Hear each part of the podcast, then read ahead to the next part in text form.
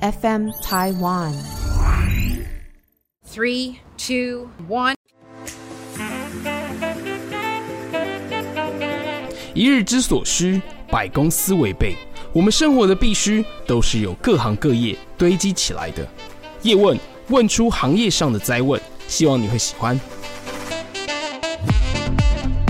欢迎收听本集的叶问，我是主持人尔东安。今天呢，有一位这个 podcast 的前辈，我们旅游界的大佬，旅行快门 Firas 哥，其实我都叫他快门哥啊。 还好你不是叫插门哥，蔡文哥。OK，那今天我先呃简短简介一下 Firas。他在二零二零年的九月开始了首集的旅行快门，截至目前啦，就是我在今天去看，已经直播了两百三十九集，哇，真的是叶问的望尘莫及啊！我会努力的赶上你的脚步，好不好？加油！这样要更新快一点哎。那基本上他的节目呢，更新了在中东国家的工作经验，因为之前是外语领队嘛，然后也自身踏了三十几个国家的旅游经验，所以今天邀请他来做这个。中东相关的旅游分享，他的节目呢也邀请非常多来宾来分享旅行这件事情哦。那频道当中也经常分享旅游人可能会遇到的状况，然后也提供听众旅游攻略。那 Firas 呢本身入境土耳其将近四十次，应该是超过了。超过了是不是？OK，在土耳其、沙烏地阿拉伯、伊朗等中东国家都居住过，也工作过，曾经也担任土耳其的领队，还有他曾经在叙利亚念书过， 是不是？ 对，在那边念阿拉伯文，哇塞，OK OK，这个排程我等一下再问。首先第一个问题，请问你们的片头是谁录的？哦，你是说呃，旅行快门的进场音乐吗？哎、对，哦，那个是当时找了一个朋友，那他是空服员，嗯那帮我录的那一段就是在机场的广 播。哦对，因为我就是想问这件事情，我想说哇，Firas 哥真的艳福不浅啊，是就是哪一位女友这样？ 不是前任吗？女不友是， 不是，是我身边有蛮多空服的朋友们，嗯那、毕竟从事旅游相关的行业嘛。嗯那再来就是我以前念正大，那正大有很多的外语学院的这些女生，其实嗯她们毕业之后都往空服这边去走是了。阿语系，呃，不止阿语系，就是还有像是英文系啦，或者是俄文系等等，嗯就是这些外语学院的女生，其实蛮多都向往往空中飞的。嗯，我的印象也是，就是在当时正大毕业阿语系也好，或者是一些呃英语学系，可能他们就是之后去当空服员。然后因为当时呃，我记得是阿联酋吧，还有卡达航空，可能也刚开始起步去招募，就是呃亚洲地区的一个空服员。对，所以其实很多台湾的的人都会去那边去当空服员。嗯，在那边可能台籍的机组人员，嗯，将近两三百人有吧。 OK，总之呢，他的片头呢非常吸引我，我觉得很好听。谢谢谢谢。对对，对，感觉好像听了就觉得哦哇，甚至在机场。我们甚至有听众说，听旅行快门的节目是很有仪式感的，仪式感的，就没好错，我像就觉得完好像成我了准备要去搭飞机了。对，完成了一趟旅行这样子。对对对，哎、我先问一下领队跟导游，因为其实，在旅游界应该大家都知道这个差别，但是我们先分享一下给叶文的听众朋友，领队跟导游的差别是什么？领队呢，他就是带着台湾人出国，嗯那他叫做领队。那导游呢，他就是在当地接待这些外国客的人，叫做导游。哦，OK，所以一趟的旅行，领队跟导游一定都要有。要看国家，因为有一些国家他们不希望自己国家的历史文化被别人乱讲，所以他们会要求在当地必须要聘请当地的导游。 OK，对，那有一些国家，像是呃日本的话，它可能就是哎、台湾的领队兼导游可以就去那可以边了就嗯自己一个人带就可以了。 ，OK，所以领队就是负责带台湾团，导游的话最好是由当地了解，就是他的风土民情跟他的文化。对，对是的， OK，那诶、我想这边先跟大家定义一下什么叫中东地区。中东地区其实它是以呃欧美国家的定位来解析的地理位置，嗯就就是呢，它是在欧洲的国家中东边，嗯，对，所以它没就错叫做中东。维基百科也是这样写，我有去科找找一下，意指欧洲以东，对介于远东跟近东。哇，这个有听没有懂？对，所以基本上啊，就是是哪一些国家算是中东地区？基本上呃，大概就是阿拉伯半岛这些国家、海湾嗯国家，然后再就是像两河流域、叙利亚、以色列还有伊朗这些国家，那还有北非的一些国家，像是埃及啦、利比亚啦、突尼西亚等等，这些都算是都算东是国中家东。。那沙烏地阿拉伯、沙烏地哦阿拉伯也是，它就是在阿拉伯半岛里面。哦，阿联酋、也门、这个阿曼，那伊朗嘞？伊朗的话，它其实位置是在叙利亚的旁边，嗯所以它也是在这个两河流域的范围内。 OK，所以你大概可以想象，是两河流域那个区域的地方，有土耳其、叙利亚、以色列、约旦、埃及、沙地阿拉伯，这个阿拉伯半岛其实都算是中东国家的部分。对，OK，其实我当时在约 Firas，就是要邀约呃叶问的专访的时候，我们就觉得哦满心期待，因为其实我当时呃是去参加 Firas 的一个线下的一个活动，跟听众之间在市政府那边的一家土耳其餐厅，哇，真的很特别，真的对很好吃。对我的听众非常非常喜欢那一间餐厅，因为我曾经在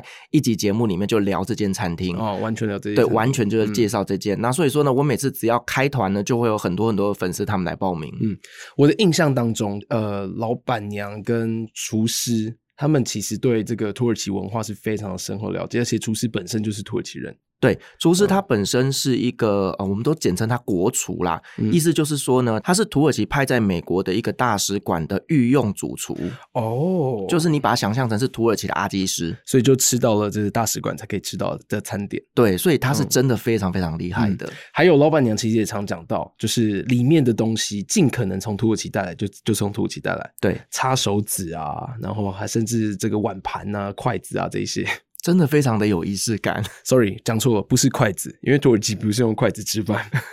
嗯，然后就约完之后，哎，没想到最近就是发生一个悲剧嘛，就是土耳其发生了近百年来以来的大地震。对，对啊，你当下听到这个消息的时候，我记得我有看的 IG，你当下的心情是什么？其实一开始我不晓得这么严重，因为呢，土耳其它一直就是很常发生地震，嗯包括像我自己在带团的过程当中，都曾经发生过地震，然后旅馆的墙壁裂开，嗯，所以地震这件事情在土耳其人是很常发生的事情。对，所以当下呢，我记得那一天是台湾大概凌晨的时间发生的。然后我睡醒就，我们领队群组里面就有人传这个讯息给我，然后我看到说，哦哦，地震哦，嗯但我也没有想那么多。对，然后后来呢，我当然就是马上联络土耳其那边我的地接旅行社，问他说：“哎，你们现在那边观光区都还好吗？”那他就跟我说：“哦，都还好，因为其实这次发生的地点是在土耳其东部，也就是 OK 土耳其叙利亚边境这个地带，是比较不会有观光客过去的。嗯所以我当下说：“哦，好，那没事就好了。”嗯那当然我。接下来二月二十二有一个土耳其团，那我的团员也就是问说，哎、那领队我们现在 OK 吗？对，那我也把我的得到第一手讯息告诉他们说，一切都没事，都嗯还 OK。嗯嗯但我没有想到后来呢，就是看到这么多的一个呃空拍机呈现出来的画面，嗯我就心里想说：天哪，大事不妙！嗯这件事情真的非常非常严重。没，错，它是七点八级的强震。对然后必须说，呃，九二一台湾的九二一是七点三级，但是比较不一样的是，就是我去科普一下，土耳其呢，它其实算是比较浅层的地震。那九二一是比较深层地震，因为以台湾的板块来说，发生地震是比较深层，所以它在这个深处先爆炸，地壳的深处先爆炸，然后爆炸之后才影响到地面。台湾在九二一七点三级就已经非常严重了，那土耳其是浅层，所以它的爆炸影响力是更大的。而且土耳其的地震它是平移式的断层，像台湾那种是挤压式的，嗯没错它的范围不会那么大没。错可是平移式的断层，你知道这一次的灾区，它的范围基本上是两到三个台湾那么大，嗯嗯嗯所以跟九二一的一个规模是完全没有办法比拟的。所以这个死伤人数、死亡人数啊，已经到了三点三万人了。对，哇，真的是 rest in peace。嗯，那这边其实我想要就是也是科普到一些事情，就是在现任的总统叫做埃尔多安，哦，埃尔多安，对，对，哎、土耳其话应该怎么讲？你不要考我，我都叫他爱皇。 哦，爱皇是不 是？就是你知道他当总统当了二十几年了，我都俗称他爱皇。真的，，因为他是强人强人政治强人哦对总统，他其实也算是在当时一九九九年的时候有发生一个大地震，然后前任政府其实在处理地震的后面这个救灾啊、救援啊，其实处理不是很好，没错所以这样子他的呃政党跟他本人也顺利当选。但是在二零零三登基之后到现在，然后就开始收了一个叫做地震税，没错，对，因为就是避免悲剧重演，就希望比如说在呃这个灾害的防御啊，或者是应变紧急措施啊，可以利用地震税这个去加强，甚至在桥梁啊或者是房屋建建设上面也是可以利用这笔钱。对，但是很呃，我是看国际的报道啊，他说这一笔钱一直从二十年来都没有透明化公开。对这笔金额，它大概累计至今是四十六亿美元，嗯相当于新台币可能一千三百四百亿左右，对，所以是一个非常非常庞大的金额。那所以说，大家都在想说，那这个钱到底跑到哪里去了？嗯，所以刚刚 Fira 其实讲到叫做哀皇嘛，对不对？对， 爱哀皇，皇，对，这个有一个就是也是报道啊，讲说这样子的灾害其实让现任政府措手不及。对，因为其实土耳其在今年的五月份即将要总统大选，，对，那所以呢，这一次的这个灾害发生之后呢，所有的民众他们把怒气全部都指向现在的执政党，嗯这个也导致呢，在今年的五月总统大选会不会有一些变数，嗯一切都是不知道的。嗯，真的，真的，真的不知道。然后还有一点是我有 reading 到，就是他把推特竟然禁止去聊地震相关的事情，就是很多的这个民怨啊，从网络开始发酵，但是他们突然发现，哎、推特无法使用。其实土耳其就是这个样子。我们每次在土耳其那边的时候，只要发现说，哎，我今天 Facebook 上不去了，哎，我今天 Twitter 上不去了，嗯你就知道土耳其又出事了。哦，哎、所以是真的会被限制哦，这真种的会言论的，真的会，因为其实呢，我在二零一六年去土耳其那边念书的时候，那当时那边就不断的有这种自杀炸弹客啦，或者各种恐怖攻击等等这样子的嗯传闻。嗯所以基本上呢，只要一出事，我们就说哦，OK 啊，赶快看新闻这样子。 ，OK，所以土耳其是伊斯兰教。对，它是伊斯兰教，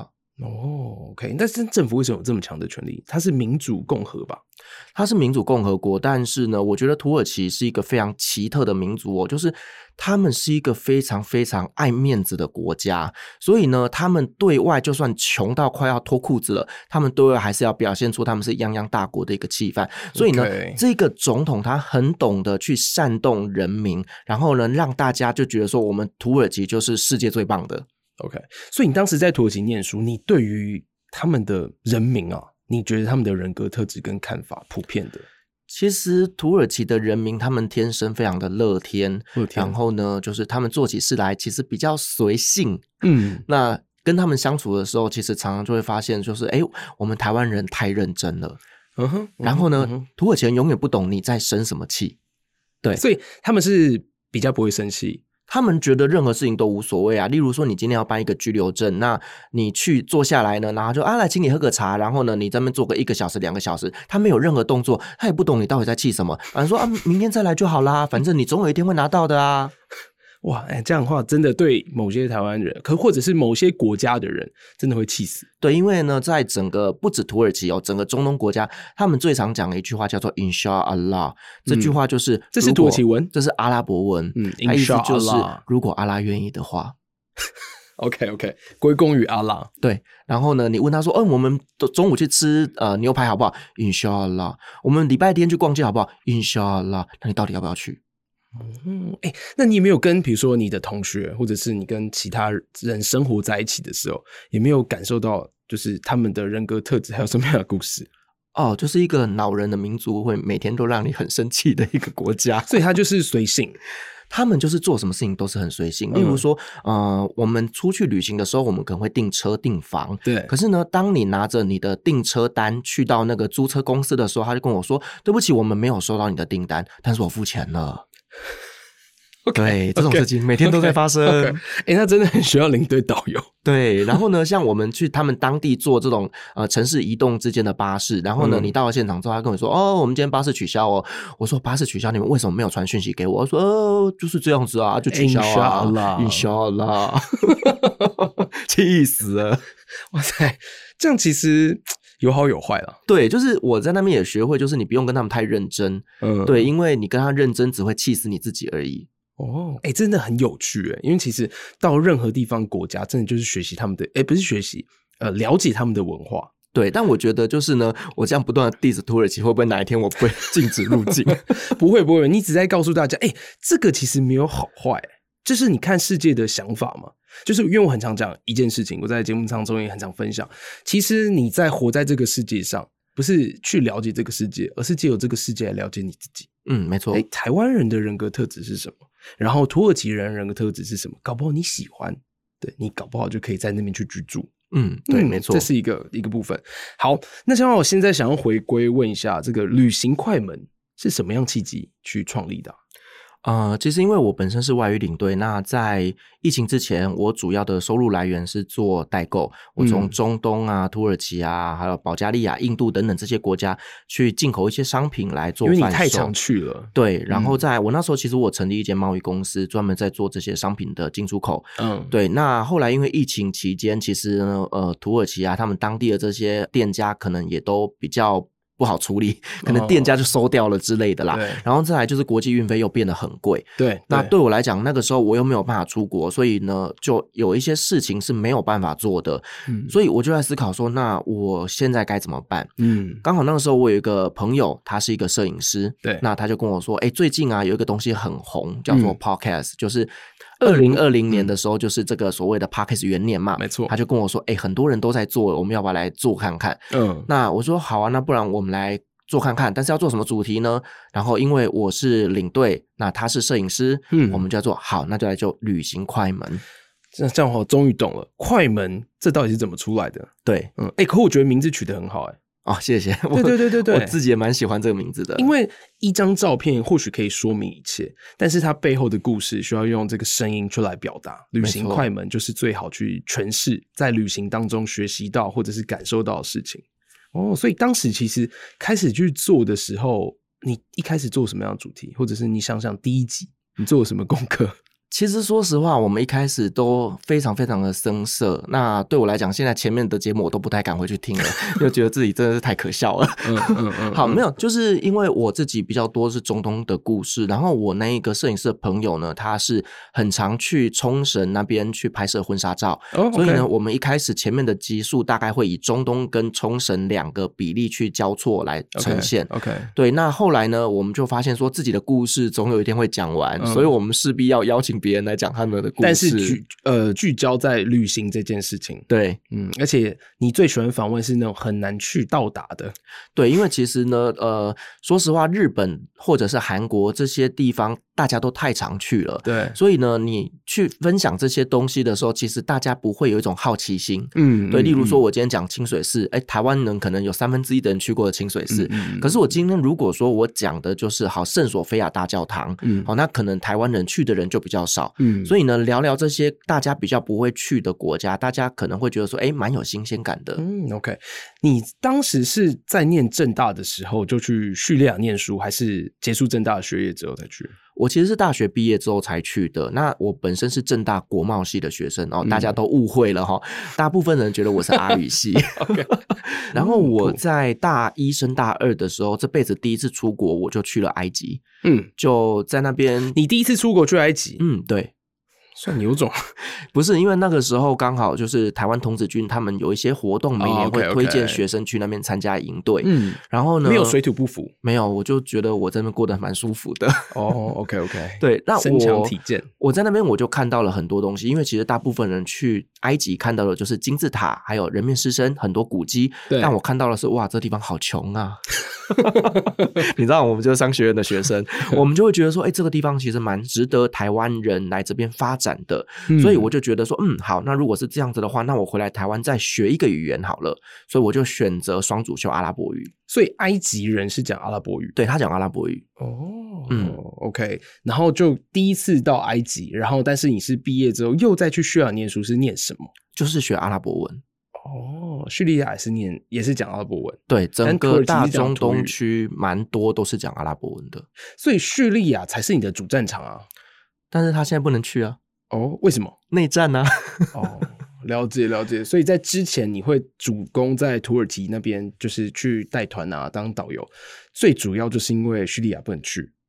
主要是台湾人对于土耳其旅游是比较有知道这件事情的。嗯然后再来就是呢，呃，我不用花太多的力气去告诉大家说土耳其有多漂亮，因为在网络上有太多太多的资讯了。哦，对，因为它对的旅游其实也是很比叙利亚来说更盛行啊。对，但这是样我今天如果跟你说我要开叙利亚团的时候，你只会问我说那边会不会有自杀炸弹 客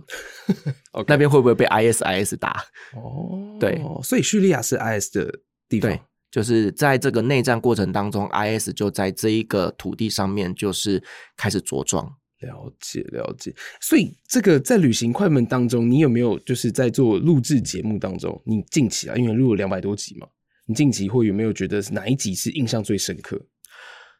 我其实每一集印象都还蛮深刻的。嗯，但是因为最近就是遇到这个大地震嘛，所以我其实就是在前阵子，我就是有访问一个就是到土耳其灾区去做一个难民翻译的台湾人，那他就跟我分享了很多哦线上吗？还是他回对，来了线上就是我嗯跟土耳其那边连线， ？OK，然后就跟我们讲到，就是灾区那边就是人间炼狱，然后看到各种让人家难过的事情。嗯所以其实，在录制那一集节目的时候，我其实录到一半我就开始哽咽，我真的录不下去。所嗯以那一集应该也是旅行快门最沉重的一集，就是不是开心旅游的分享。嗯对，就是我觉得那一集的内容真的比较特别，所以他是跟着就是台湾的救灾团一起出去的那呃一群，人，嗯应该是说台湾的救难队从台湾出发嘛，那他就直接从土耳其当地到灾区去哦跟他都们在会区合， OK，然后协助他们做当地的翻译。那一集应该如果还没有去听，哎，是还没上架还是还没上已经架？上了已经上架，是两百三十九集，对好不好？EP 二三九，嗯大家可以去听看看。虽然沉重，但是或许你可以在里面获得一些什么。对，嗯听完那一集之后，你会知道你要更珍惜你身边每一个爱你的人。这真的很重要，嗯这真的很重要，因为这个说来就来，是的好不好，把握当下。但什么叫当下呢？自己去定义一下。真的，真的，真的，因为搞不好把握当下，你可以先就是大把花钱，对那， 你还是会活活到后面去啊，所以你要去思考一下这这件事情上。诶，那我想问一下，旅行快门在前面是在讲呃土耳其相关的旅游，其实我然们后讲全世界，对，然后还有就是呃，我说前期的时候跟另外一位摄影师朋友可能在讲冲绳，那后面呢就是频道的特色，你觉得？其实我们的节目它并不。呃，很单纯只讲旅游，嗯有很多东西其实是我自己有兴趣的，所以呢，我们也曾经被人家评为就是呢，呃，最爱讲新三色，然后最爱讲鬼故事的频道，嗯所以甚至有一些人都会说啊，我们的节目其实呢，我们有很多的子节目叫做旅行鬼门跟旅行肛门，是哦，新三色是举例来说哪一种？就是我们在节目初期的时候，我们哦，就、旅行艳遇我们曾经聊过一集，就是呢全球插旗的故事，也什就么意思是他睡了全世界各国的男人，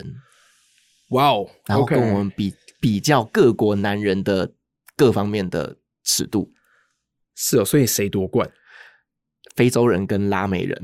哇哦，拉丁美哎、其实这个也是蛮厉害的。对，然后呢，因为呃，我没有想到有大家这么喜欢这类的主题哦，因为嗯有一次我去台中教育大学演讲的时候， 嗯然后那时候邀约我的是他们的一个教授，嗯那那个教授是一位女性哦，她就跟我说她很喜欢很喜欢我的节目，尤其是这一集全球插旗，嗯我就说老师您怎么会特别喜欢这种主题呢？嗯她就说。因为我们这种结婚的妇女了，我们呢这辈子再也不可能做这些事情了，嗯嗯嗯所以我们就会很好奇，听了就会觉得很开心。这个就是故事的重要性，好不好？你去了解别人的故事，你就好像活过的感觉。对，所以呢，呃，透过跟粉丝直接互动之后，我就知道说，天哪，他们就是喜欢这所一以全种，球插旗那位受访者是你的粉丝，是我的朋友，是你的朋友对，哦。哎，他怎么愿意聊这一块？他就很 open 啊，然后他还嗯聊过一集，就是他跟他伊朗男朋友。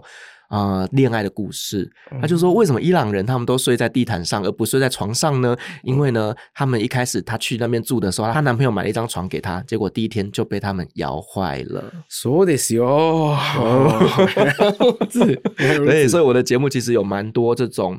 呃十八禁的议题。这个很不错。哎、其实这全球插旗蛮蛮厉害，我相信就是搞不好也是有些人的梦想，只是不敢讲出来。旅行快门帮你讲出来。对，就是 follow 你的内心。嗯但我想问一下，这个的访纲是谁写的？其实我在录的时候，蛮嗯多人是不列访纲的。哦，OK，对，因为有一些人其实他故事非常丰富的时候，其实你列访纲反而是限制了他的思维。主题嘞，主题嘞，你怎么会想到全球插旗？还是你就是跟他聊聊完之后，哎、就直接邀请来节目？对啊，就是有时候跟朋友吃饭的时候，然后他就讲讲讲，我说天哪，这个不录太可惜了。然后你就不要直接动，你不要邀动他，想一下， 这样 OK，不要再讲了，让我有一点期待感。对好，我们直接邀约起来这样。嗯，哦 OK，还有哪一集就是鬼故事的？因为你刚刚讲到旅行鬼门这件事情。呃，我们在初期的时候有邀请了一个风水命理老师来讲鬼故事。那因为风水命理老师他本身就有一点点功力在，所以呢，他在接触鬼故事的时候，他讲起来是特别的有说服力。 OK，对，所以那时候我们就一开始聊了一集，就是去泰国那边发生的故他事。他的功力是能力吗？还是他有修炼可以制服，还是怎么样子的功力？我们先说不要迷信啦，但是呢，嗯他本身可能感应到这些东西。嗯例如说，他曾经带一团，就是台湾这种，例如说宫庙啦、这些道士啦、法师一起去泰国旅行的时候，嗯然后呢，就在那边发生了台湾的道士 VS 泰国当地的猎鬼，两个斗起法来。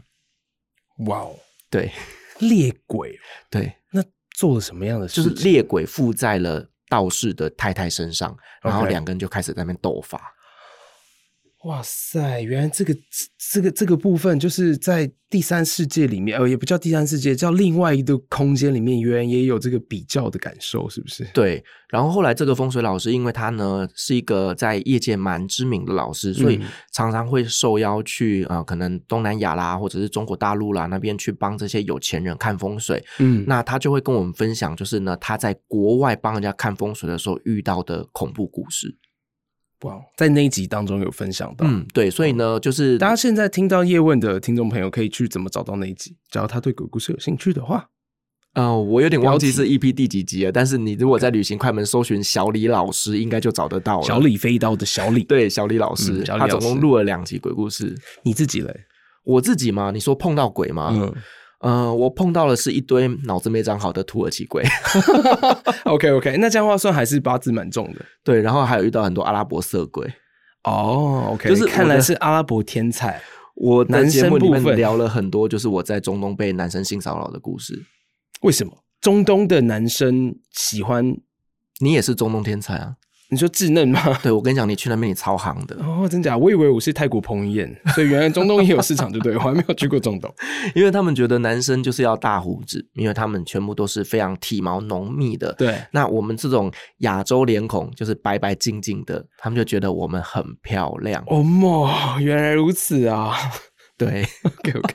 中东天才，好不好？而且因为我们的头发是直发居多，可是，在阿拉伯中都是东卷他们都发是卷发的哦，，所以因为看起来比较特别，他就觉得你很漂亮，他嗯就会摸着我的头发说、y o u r hair is so beautiful”，然后就、呃、起鸡皮疙瘩。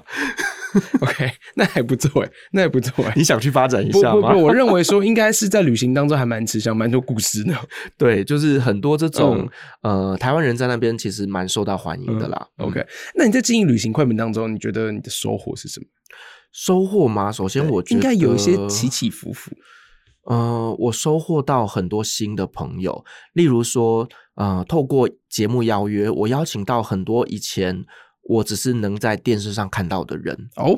对，嗯例如说，呃，一样是在做旅游节目的《单身女子旅行》的洪安，嗯嗯她嗯，她是一个非常知名的旅游作家。对那以前我就看过她的书，看过她上电视，对可是我没有想过，因为做旅行快门，我跟她变成好朋友。哦对，然后再来就是像呃一些呃旅游 YouTuber 啊，像是《蓉蓉历险记》啊，那也是因为他这次去中东待了四个月的时间，那所以我跟他呢就有一些话题，进而邀请他来上节目。嗯，然后去分享他的感受，对有没所有以跟你不一样或者是相同的地方？对，所以我就觉得说，哎，因为经营旅行快门，我认识了很多哎以前我有距离的人，嗯然后再来就是多了很多粉丝，就是我的粉丝是会每天跟我在 IG 啦、Facebook 上面聊天的。嗯，而且 Firas 跟就是上次的这个算是线下的餐会啦，在土耳其餐厅，我觉得粉丝他们就是因为我有跟你的几位粉丝聊天，我真的认真觉得他们都是热爱旅行的人。没错，嗯，有一些人他就是生来就是来旅行的，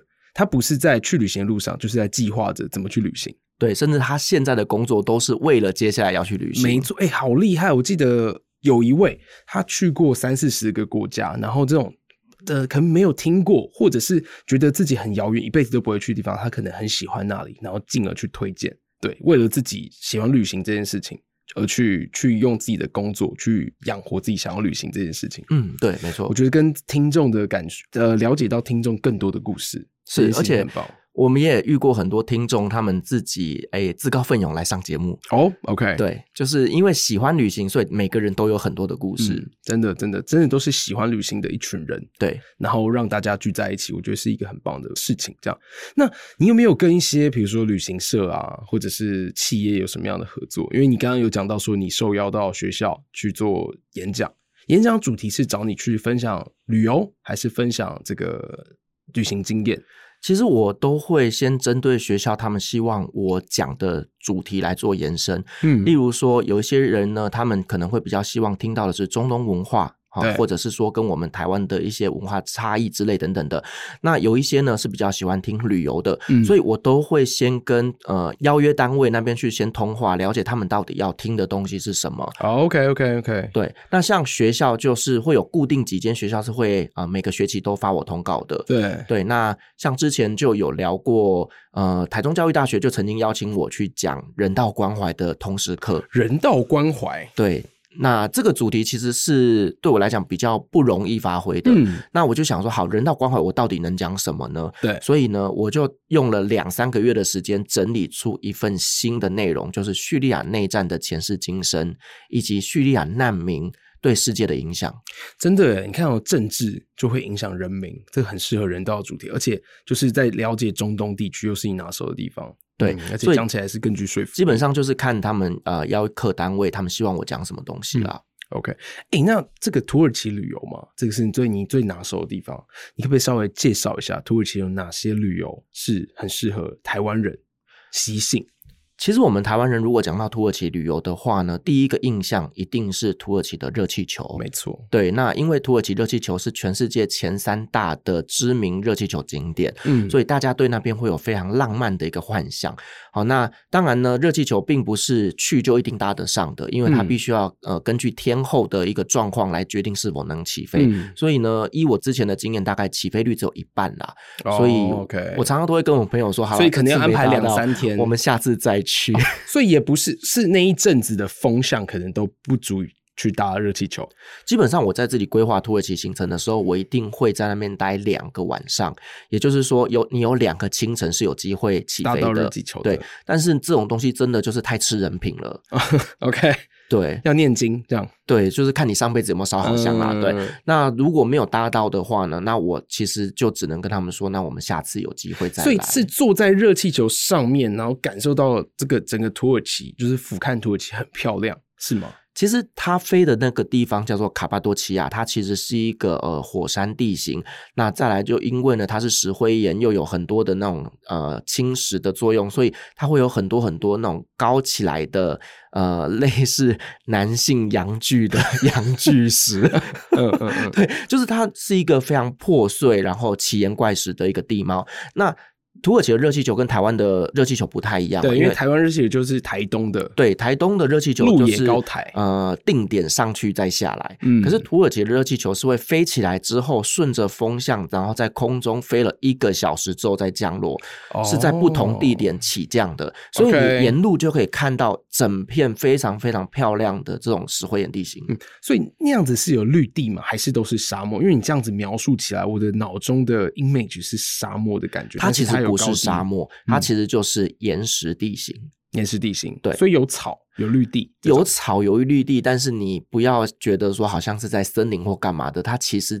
大部分都还是黄色的，嗯，OK，这样听起来也是算蛮漂亮的。非常非可常以去壮观 Google 一下，看一下土耳其热气球看到的 view 是什么。是那当然，还有就是你站在旁边看到很多土耳其呃很多热气球升空的时候，相信那也是漂亮的场景。对，其实我都会跟客人说，其实最漂亮的并不是你坐在热气球上往下拍，而是你在下面往空中拍几百颗热气球同时升空，那个画面最漂亮。嗯，再来两个好不好？土耳其旅行值得的地方。再来就是棉堡吧，棉堡基本上也是台湾人去土耳其必去的景点之一。棉堡是什么？就是呢，以土耳其文的话，那个地点叫做帕木卡雷，帕木就是棉，卡雷就是城堡。嗯那呢，它其实也是石灰岩地形，就是在一座山腰上有一整片雪白色的岩石。那其实呢，它就是所谓的石灰岩地形，然后让那整个地方全部变成白色的结晶。哦对，所以以呢，你在那边看起来，你会觉得自己好像在冰天雪地一样。嗯，那有一次，我妈就看到那个照片，就说：“阿公家那波请杀。”